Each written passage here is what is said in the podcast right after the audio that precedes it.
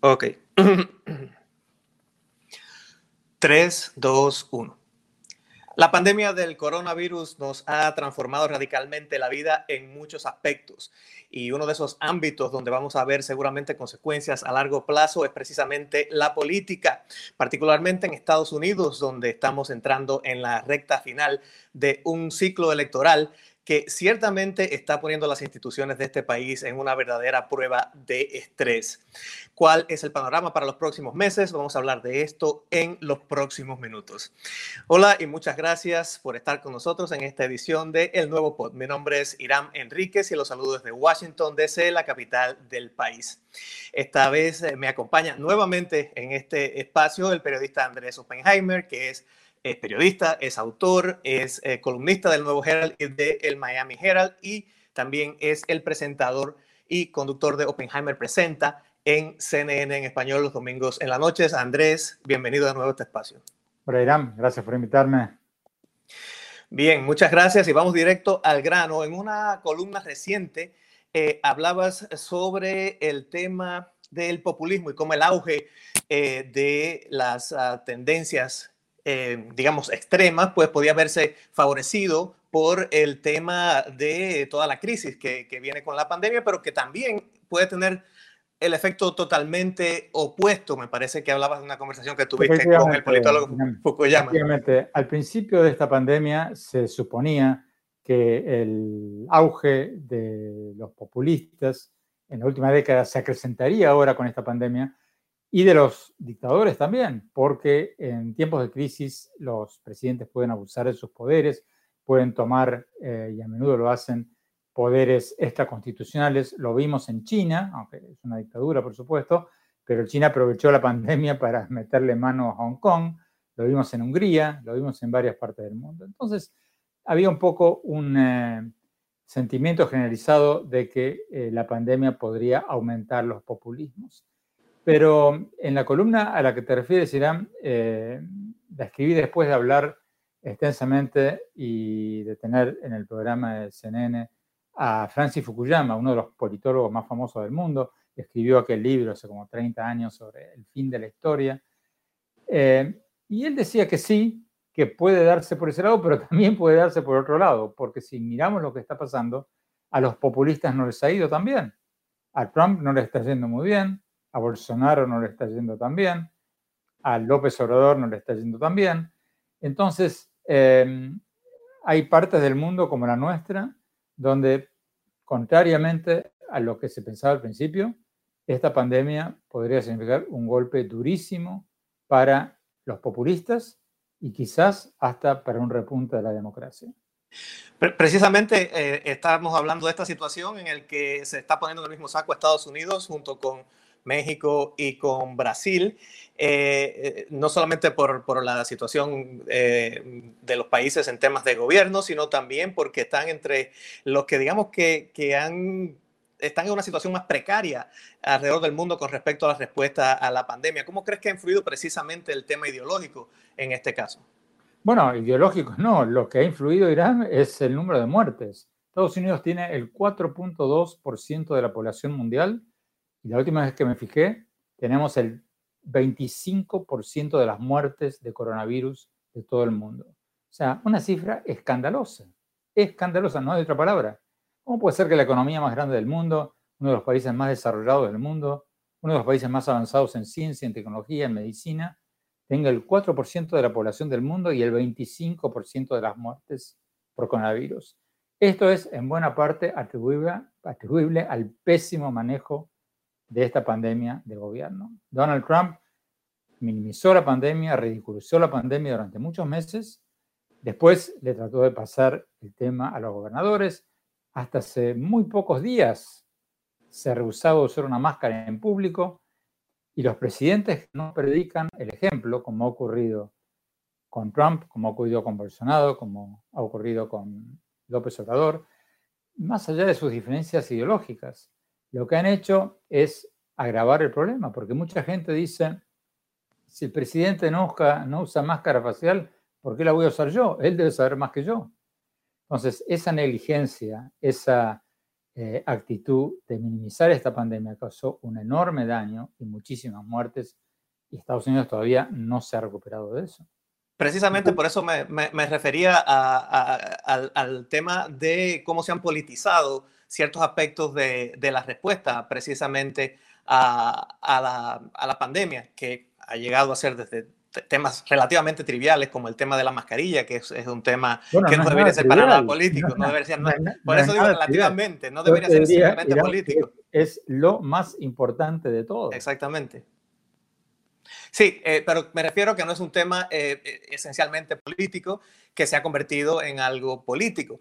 Y precisamente en temas como la respuesta económica, este fin de semana el, presidente Donald Trump firmó algunos, ah, algunas órdenes ejecutivas con el objetivo de eh, paliar algunos de los efectos económicos de la pandemia, digamos ciertas cosas que expiraban como la protección federal contra el tema de los desalojos, expiró también en las, eh, las, ayudas adicionales a los, a, los ah, seguros de desempleo.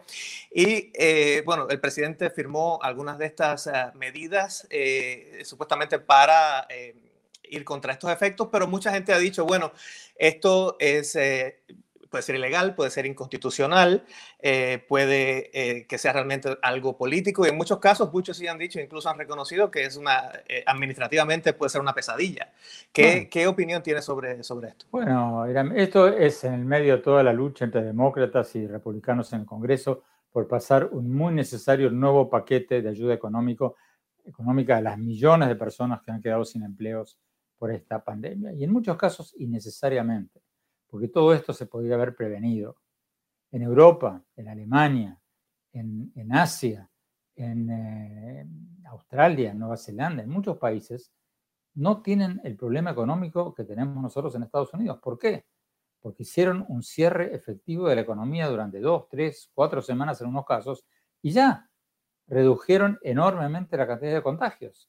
Aquí en Estados Unidos, al no hacerse un cierre absoluto en ese momento, al principio, se dejó avanzar una situación que llegó al extremo en que hoy estamos, una crisis absoluta. Entonces, Irán, yo creo que acá lo que está haciendo Trump ahora es tratar de tapar su error, tapar su pésimo manejo de esta pandemia con medidas que, como las que tú has señalado, que en muchos casos no van a, son puros fuegos, artificiales porque no están en el poder presidencial, están en el poder del Congreso. Eh, aquí el grave problema ha sido la interferencia presidencial de un presidente que cree que sabe más que los expertos, que cree que sabe más que los generales, que cree que sabe más que los economistas, y nos ha metido, no metido, sería injusto decir que él nos ha metido. Lo que ha hecho es responder pésimamente ante una crisis que causó China, y en eso eh, tiene, tiene, razón Trump, esto eh, es en buena parte por la negligencia, por la falta de un Estado de Derecho en China. Yo siempre digo, eh, de ninguna manera creo que los chinos hayan propagado este virus adrede, como especulan algunos. No, yo creo que ellos lo sufrieron tanto como todos los demás. Pero sin China hubiera estado, hubiera habido un Estado de Derecho, hubiera habido una prensa libre, muy temprano en esta crisis, en diciembre, los médicos chinos hubieran llamado a una radio, hubieran llamado a un periódico, hubieran dicho tenemos un problema, el gobierno se hubiera visto forzado a reaccionar, la prensa mundial hubiera prestado atención, hubiera sido otra historia. La democracia es el mejor de los sistemas hasta para prevenir pandemias. Pero volviendo al tema de Trump, eh, la negligencia de Trump, el hecho que el minimizar esta crisis, porque como me dijo John Bolton, su ex asesor de seguridad nacional en una entrevista reciente, eh, él me decía que Trump, todas sus decisiones están centradas en ser reelecto, en ganar las elecciones de noviembre. Entonces, todo su manejo de la crisis del coronavirus, me decía John Bolton, que ahora obviamente se enfrentó a Trump, eh, era porque él no quería que cayera la bolsa de valores, no quería que se cayera la economía antes de las elecciones de noviembre y por lo tanto no quería un cierre total del país. Otros países cerraron totalmente el país, como varios países europeos, como Nueva Zelanda, y ya Nueva Zelanda no tiene un caso de coronavirus en varias semanas. Ni uno. Nosotros estamos en la peor crisis del mundo, quizás proporcionalmente, seguramente, número de muertes, por haber atacado mal esta pandemia. ¿Y qué este tipo de, medidas, digamos, paliatorias, estas medidas, aunque sea para tratar de subsanar la situación, crees que puedan tener algún éxito eh, con el poco tiempo que queda para las, elecciones, un éxito, algún éxito para, la administración de Trump, sabiendo que ya en las encuestas se está reflejando un poco el descontento de los estadounidenses con, con respecto a la, manera en que se está manejando la, situación.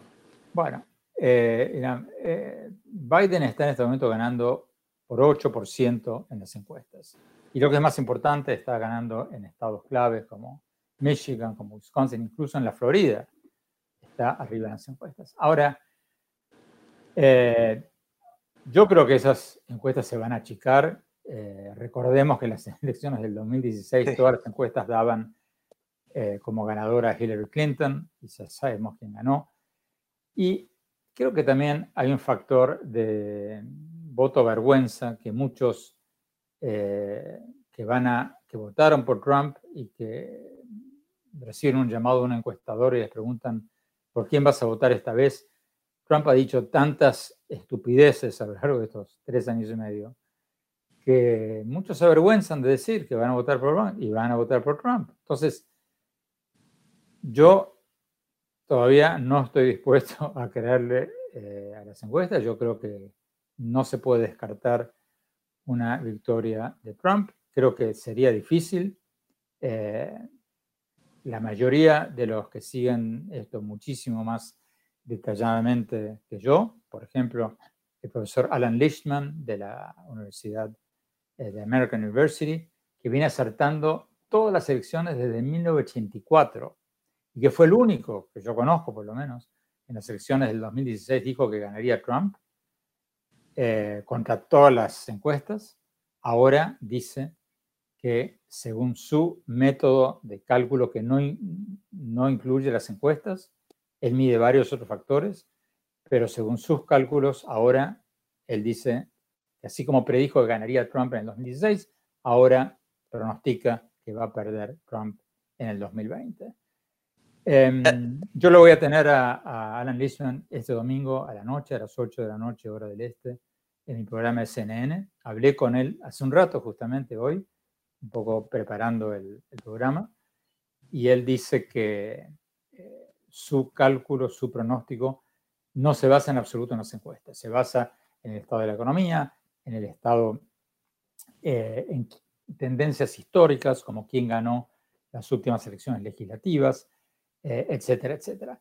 Entonces, el consenso general y las encuestas esta vez dan un gran porcentaje de posibilidad de que Joe Biden sea el próximo presidente. Pero el motivo por el que yo Todavía no estoy haciendo apuestas, y ganes que faltan dos meses y medio, muy largos. Mucha gente no está diciendo la verdad en las encuestas. Yo espero un poquito más. Esperemos a ver, a ver qué te dice el, el, profesor Y una de las cosas de las que te quería hablar precisamente es que mientras estamos en todo esto, también continúa, continúan las alertas eh, sobre los intentos de injerencia de actores extranjeros, particularmente Rusia y China, en, el, tema de las elecciones. ¿Crees que se podrá esperar alguna acción contundente al, respecto? Difícil, difícil porque tú puedes hacer lo que tardíamente están haciendo Facebook y Twitter y otras redes sociales, que es eliminar granjas de noticias falsas, pero bueno, cierras una en Moscú y te abren una en Tanzania. Entonces, eh, es muy difícil erradicarlas por completa por completo. Pero lo que, lo que sí se puede hacer es centrar más atención. Yo creo que Trump va a usar esas interferencias y otras cosas como el voto por correo eh, como excusas para tratar de invalidar la elección. Ya lo insinuó, ya lo sugirió, ya dijo en un tweet hace pocos días que el voto por correo iba a ser inválido, que fraudulento. A los tres días, a los pocos días, él mismo le pidió a los votantes en Florida que voten por correo. O sea, un mar de contradicciones. Pero lo que está haciendo es abrir el paraguas antes que llueva. Claro, y, de eso... él mismo ve que las encuestas le están dando mal, que en los estados bisagra, en los estados que él ganó en el 2016, está perdiendo y está abriendo el paraguas antes que yo, y eso es preocupante. Claro, precisamente queremos hablar de eso también en el tema de, bueno, están los, las amenazas reales y están también las amenazas que yo le llamo un poco retóricas, eh, ¿verdad? De que se ha hablado precisamente, sobre todo por parte del presidente, eh, un poco impugnando con antelación cualquier resultado negativo. Eh, ¿Cuáles creen que, crees que puedan ser los escenarios que, que, que, se puedan desarrollar en un caso como ese? Mira, Irán, lo más probable es que el 3 de noviembre de la noche, eh, si Biden gana por el margen que ahora está ganando las encuestas, o incluso si gana por menos, pero contundentemente, sin lugar a dudas, más probable es que Trump no acepte de inmediato, que diga que faltan contar los votos por correo, o, esto solo, o impugna algunos. No se va a ir eh, eh, esa noche, eh, metafóricamente hablando, porque se va en, enero cuando asume el nuevo presidente, pero no va a ser fácil. Yo me temo que vamos a ir a, unos días, unas semanas muy turbulentas, en que él va a tratar de hacer todo el ruido posible, todas las pataletas imaginables, para decir que es una pobre víctima de una conjura internacional de la izquierda mundial, etcétera, etcétera cuando en realidad eh, todos sabemos que Biden es un candidato de centro, que contrariamente a lo que quiere mostrar eh, Trump, no tiene nada que ver con el ala radical del Partido Demócrata, que lo hay y lo existe, e incluye a bastantes cabezas calientes, despistados, por supuesto que sí. Pero yo creo que vamos a ir a unos días, si no semanas muy turbulentas, pero yo confío en que las instituciones van a prevalecer. Si gana Trump en buena ley, gana Trump en buena ley y Biden tiene que aceptar. Y si gana Biden en buena ley, Trump va a tener que aceptarlo. Y soy optimista por dos motivos que fueron vistos aisladamente y no llamaron mucho la atención en su momento, pero yo creo que eran dos campanas de alerta contra Trump. El primero fue cuando, recuerdas, hace pocas semanas la Corte Suprema, que como todos sabemos es, tiene una mayoría conservadora, con dos jueces nombrados por Trump, eh, hizo dos veredictos contrarios a Trump, que le eran muy importantes a Trump. Y eso fue apenas empezaba a hablar de que Trump suspendería las elecciones. Para mí eso fue un llamado de atención. Para mí la Corte Suprema le dijo a Trump, mira, seremos conservadores, seremos trampistas, seremos todo lo que quieras, pero esto no es Rusia. No te engañes, acá hay una separación de poderes, acá hay un sistema de pesos y contrapesos, acá no puedes hacer lo que quieras. Y a los pocos días se dio un hecho similar. El comandante más encumbrado del ejército de Estados Unidos, Mark Milley, ¿te acuerdas? El que acompañó a Trump cuando cruzó la calle, fue a la iglesia y sacó la Biblia, etcétera, etcétera y fue el comandante Mark Milley en su uniforme militar acompañando a Trump. Al día siguiente o a los dos días salió en televisión en traje de militar diciendo, perdón, me equivoqué. No es mi función como general del ejército acompañar a un presidente a ningún lado, y menos vestido de fajina. Fue un error. Bueno, yo en las décadas que llevo viviendo en Estados Unidos jamás vi una cosa así. Y para mí ese fue otro aviso a Trump diciendo, mira, tranquilo, esto no es Rusia, tú no eres Putin, esto no es una república bananera, este es un país de instituciones y, es un país de división de poderes. Entonces, yo creo y espero que si se llegara a dar el caso de un triunfo de Biden, después de algunas semanas turbulentas Trump se va a tener que ir a su casa y ahí, creo yo, está su gran temor de que todos los juicios que tiene amontonados, todas las causas que tiene amontonadas, le causen un serio riesgo de terminar del otro lado de la justicia. Ya, ya eso sería un, punto de aparte porque sabemos que también, sobre todo que en el estado de Nueva York, también se están preparando otros, otros procesos. Pero con respecto al tema de precisamente del voto por correo, hay ciertamente una posibilidad bastante mayor en este caso de que haya que esperar más tiempo para obtener un resultado en las elecciones a partir de que haya mucha gente que vote por, por correo. Eh, ¿Quiere decir que eso, eh, eh, crees que eso también va a, añadir un, poco a este compás de espera que, va a haber en, esa, en esas semanas? A, mí me preocupa más que eso, me preocupa el, las campañas de desinformación, porque, mira, hubo una encuesta reciente, ahora no la tengo frente a mí, o sí, no, no la tengo frente a mí, pero que decía que como el 48% de los estadounidenses creen que el voto por correo se va a prestar a un fraude, casi la mitad. Y eso fue antes de que Trump dijera que podría suspender las elecciones por miedo a un fraude eh, en el voto eh, por correo. Y de ese 48%, el 78% de los republicanos decían eso, que había un peligro de fraude mediante el voto a distancia, el voto por correo, y un 28% de los demócratas. Y eso, te repito, fue antes de que Trump amenazara con suspender, eh, postergar las elecciones. Entonces yo me temo que si Trump vuelve a la carga con este tema, ese 78% de republicanos que creen en eso va a aumentar. Y va a aumentar mucho. Entonces podríamos ir a un choque de trenes muy, pero muy serio en este país. Repito, yo creo que las instituciones al final del día se van a imponer.